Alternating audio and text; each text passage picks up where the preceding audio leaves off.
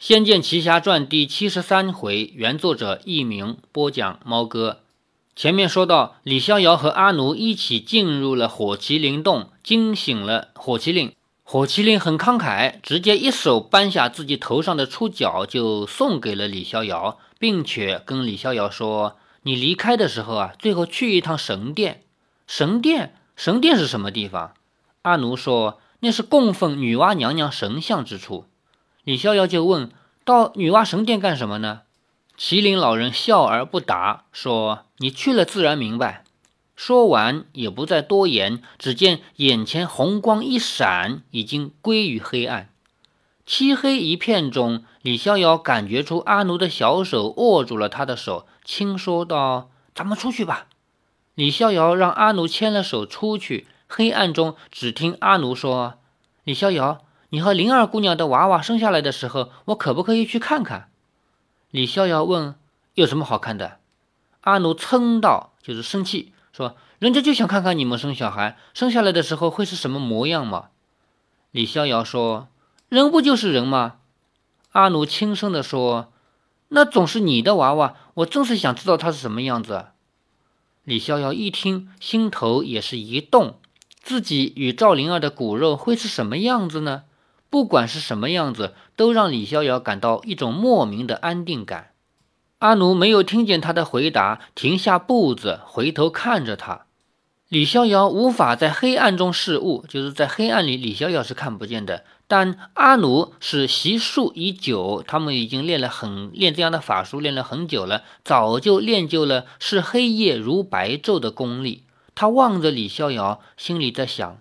这小子一提到公主，便是这么一副专心的样子，好像别的事都不重要。公主真是幸福，天下间也会有一个人像他这样，随时心里念着我，把我的生死看得比他自己还重要吗？一思及此，他胸中不由得就沉重了起来，只盼着这短短的通道永远也不要走完。李逍遥不知道他为何停下来，问说：“你怎么不走了？”阿奴脸上一红，说：“没什么。”他继续往前走。李逍遥一直想在回想着麒麟老人的话，忍不住问：“女娲神殿里头有什么？为何麒麟老人非要我去一趟不可？”阿奴皱眉头说：“这我也真猜不透。不过呀，这可是一件不易办到的事儿。为什么？”阿奴说。女娲神殿不但有供有女娲的神像，附近还有唯一的泉水来源之地，再神圣不过了。平日里有许多人防守的，就连我要进去都得经过重重问话，更不要说外族的人了。李逍遥说：“不过就供个神像，有什么见不得？”阿奴说：“你不懂呢，那神像不是普通的神像。”怎么说？阿奴说。我见过女娲娘娘的神像几次，每一次看到心里都毛骨悚然。那神像好像是活的。什么？李逍遥先是惊讶，继而亦好笑。许多年幼的孩童都会怕塑像，想不到阿奴也这样幼稚。阿奴在黑暗里也能见到李逍遥的嘲笑之色，便道：“不是我乱想，是真的。那神像的出现就奇怪，怎么个怪法？”神像不就是雕出来的吗？难道是天上掉下来的？倒不是天上掉下来的，是十年前随着一场洪水飘来的。阿奴说，那年正好是巫后娘娘亡故的一年，苗疆发生一场罕见的大水灾，像天河决堤一般的大雨，连续下了一个多月，大理城内外全部成了一片汪洋。当时大伙儿争着逃往高处去避水。可是洪水还是慢慢往上漫，漫到那一座山丘上，就在眼看着要被洪水淹没时，有人发现了那一尊神像，也有人认出这是女娲娘娘的神像。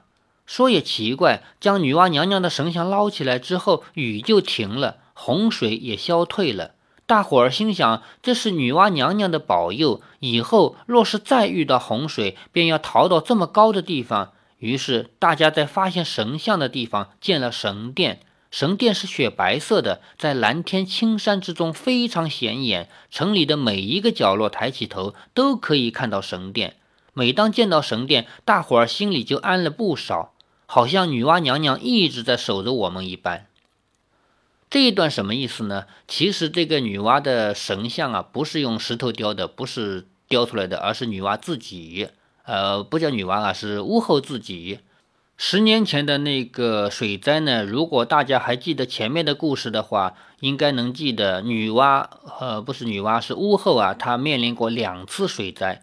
第一次呢，是她勇敢的跟水魔兽搏斗以后昏过去了。然后黑苗族的巫王出来找她，把她找到，并且娶了她为妻子。于是巫后就成了巫后，就是白苗族的大祭司嫁给了巫王，成了巫后。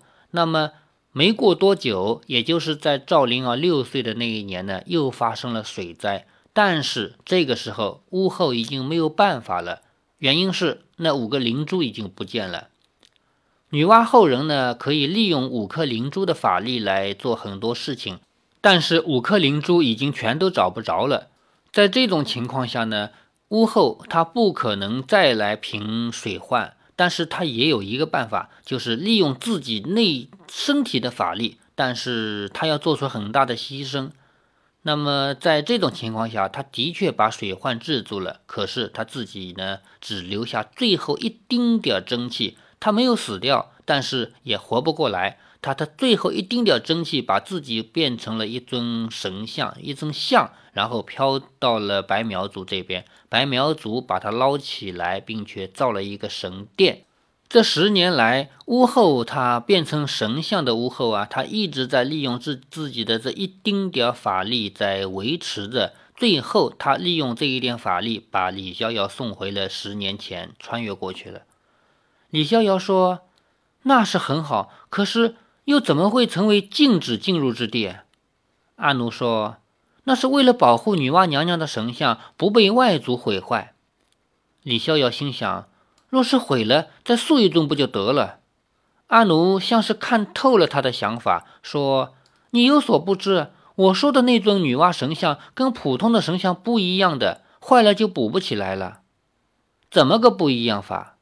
阿奴说：“不知是哪一位工匠所塑，这尊神像真是栩栩如生，好像活着似的。甚至有当班的守卫们发誓说，见神像发出叹息的声音。而且不只是一个这样说，他们都说，总觉得女娲神像有一天会突然变成活的，走下祭坛来。”李逍遥听了，只当成是守卫们夜里值守太累，或者是胡思乱想。把风声或者别的声音听作了神像的叹息，经过渲染和以讹传讹以后，就成为神像叹气的传说了。但是这种传说信者恒信，李逍遥多说也没有意义。眼见前方已经到了洞门，阿奴放开李逍遥的手，两人出了山洞以后，再度将甲门关上。不料他一转头，便见盖罗娇立在前方，冷冷地看着他。阿奴神色大变，李逍遥回头一看，不由得尴尬。阿奴结结巴巴地说：“盖盖大姐。”盖罗娇说：“阿奴，族长怎么说的？你还记得吗？”阿奴说：“我只不过……嗯，那个……”盖罗娇说：“你自己闯进去玩也就罢了，还带来外族人进去，你可知该当何罪？”阿奴没有理可以讲，只好转为强硬的态度说。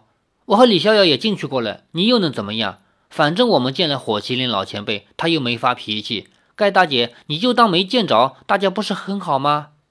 盖罗娇说：“小丫头怎么这样不懂事啊？族里的规矩便是规矩，岂能我说了算？你们两个都别走，跟我回去见大王领罪去。”阿奴满心不愿，这样被抓回去的话，非得禁足禁到他发疯不可。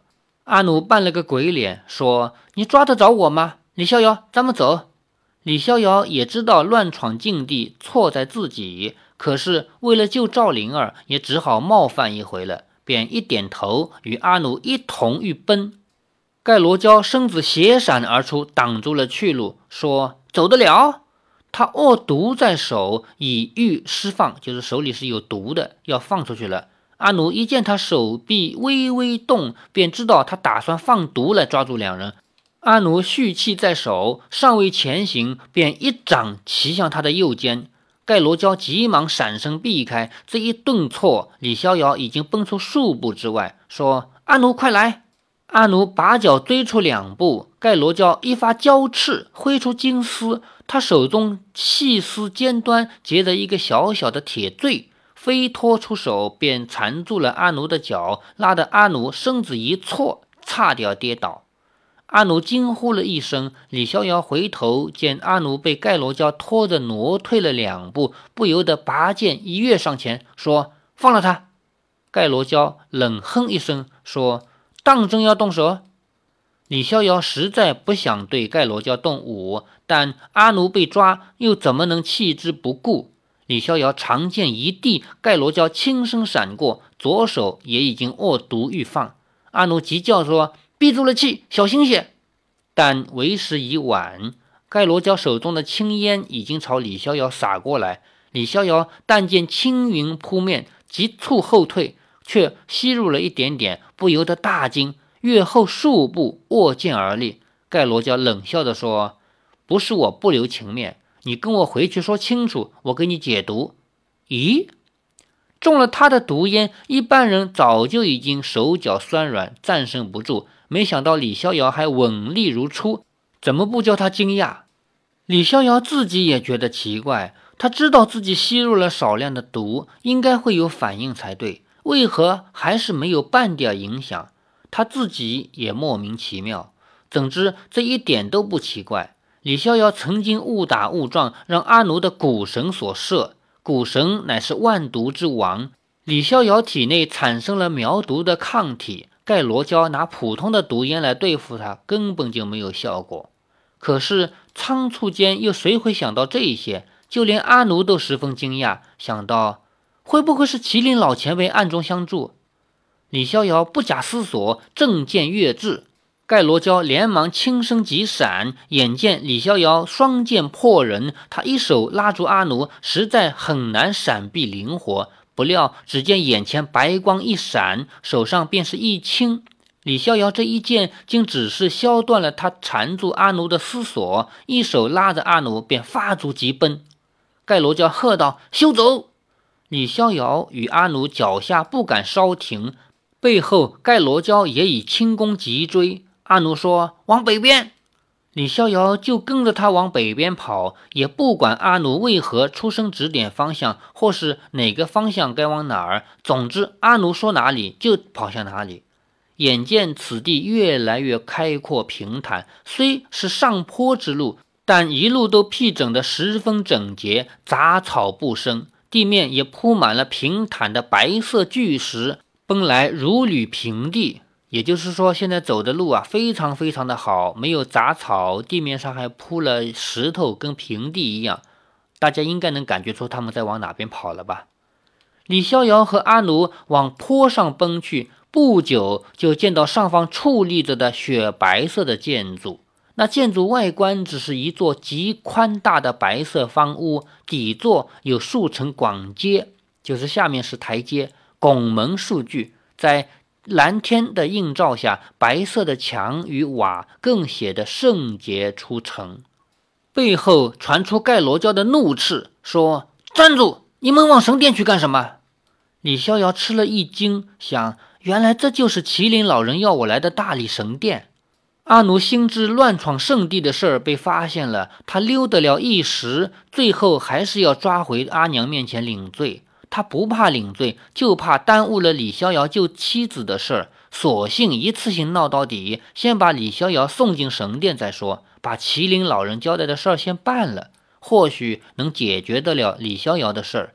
尚未奔到街前，两侧便奔出了数名守卫，喝道：“是谁？谁敢闯进神殿？”阿奴喝道：“全闪开！”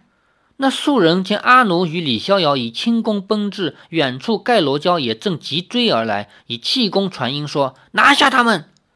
神殿守卫从未遇到这样的情况，不知道是该听少主的呢，还是听盖罗娇的。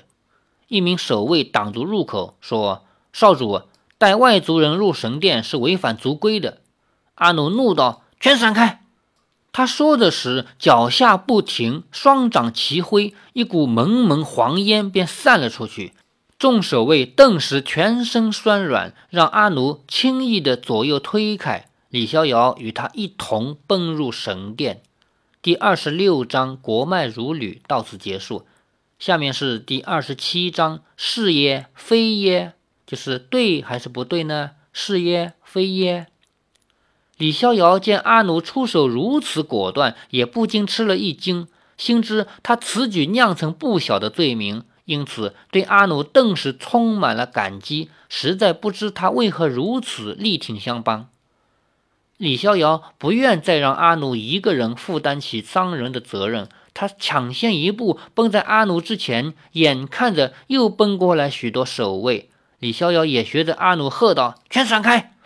李逍遥长剑递出一挥，呼喝奔来的众人都吓得退了开去，不敢追上前。守卫们这一胆怯，李逍遥与阿奴已奔入了神殿深处，众人不敢追去，在外殿急得不知如何是好。盖罗娇追了上来，见殿外有两个守卫中了迷烟，他知道只要药效过去，他们就能自行起身，因此也不加观看，快步闪入殿中，问人呢？众守卫张口结舌，好一会儿才有人说进入神殿了。盖罗娇深吸了一口气，没有族长的命令，谁也不能随便进入神殿。他再心急，也只能在外面等等了。神殿里面除了神像以外，什么也没有。盖罗娇料定李逍遥和阿奴也不能久待。李逍遥和阿奴闯入幽暗的殿中，发现背后没人追来，有些诧异，说：“他们怎么不追来了？”阿奴说：“他们不敢进来。”看，这就是女娲娘娘的尊像，不必他特别指明。当李逍遥的眼睛适应了此地的幽暗之后，便看见殿中除了那一尊与真人一样高的神像之外，别无他物。在游戏里边呢，这里没有这样的阻碍。游戏里边，你从麒麟洞出来以后，直接去神殿，没有任何人在阻拦你，没这回事儿。神像立在玉台之上。周围有精致的栏杆围绕着，青玉栏杆根本就起不了阻碍人的作用。阿奴和李逍遥便轻易一跨就跨进去了。李逍遥仰望着立在台上微高的女娲神像，虽然眉宇不动，神情平静，却流露出难以言喻的哀愁之感。李逍遥不禁自言自语地说：“这尊石像看起来好面熟啊。”阿奴问：“是吗？”你觉得像谁？像李逍遥一时也说不上来。阿奴走进神像，跪了下来，双掌合十的说：“女娲娘娘，阿奴求您圣灵保佑我族，快快早日脱离苦难。”他诚心的祝祷了一番，才起身对李逍遥说：“不知麒麟老公公叫我们来这里是何用意？不如你也来参拜娘娘吧。”李逍遥却显出了迟疑。这阿奴问：“怎么啦？难道你也像其他外族人那样，宁死也不拜苗族之神？”李逍遥忙说：“不，不是这样，而是我不知道你们的礼仪，怕胡乱拜了，违反了礼数，亵渎了女娲娘娘。”阿奴嘻嘻一笑说：“你看起来像傻蛋一个，想不到心思还挺细的，果然跟其他汉人不一样。”李逍遥只好干笑。阿奴又说：“你放心，女娲娘娘是大地之母，是人类最最慈爱的神。你不懂得祭拜的规矩也不要紧，只要诚心敬意就行了。娘娘是从不生气的。”阿奴说着，便把李逍遥拉上前来说：“来，你想说什么，就对女娲娘娘说。”李逍遥越看石像，越觉得可亲，便跪了下来，双掌合十，说：“女娲娘娘在上。”姓南李逍遥受麒麟老人的指示，特来拜见娘娘。李逍遥无能，累及妻子以及未出世的孩子，求娘娘保佑他们母子平安，长命百岁。这是他心头第一件大事。说完了以后，心情似乎稳定了些，但是想到一切还吉凶未卜，他本与赵灵儿约定要一同找母后。但却自己一个人到了大理，而且还是在这样的情况下来的，不由得又伤心起来。李逍遥祝祷完毕以后，站了起来，眼睛以更近的距离看女娲娘娘的神像。突然，脑中灵光一闪，心中暗自惊奇道：“咦，我怎么一直没有注意到这具神像的相貌竟和灵儿如此相似？”他这么一想，便登上玉阶，想立在玉台上面对面看个仔细。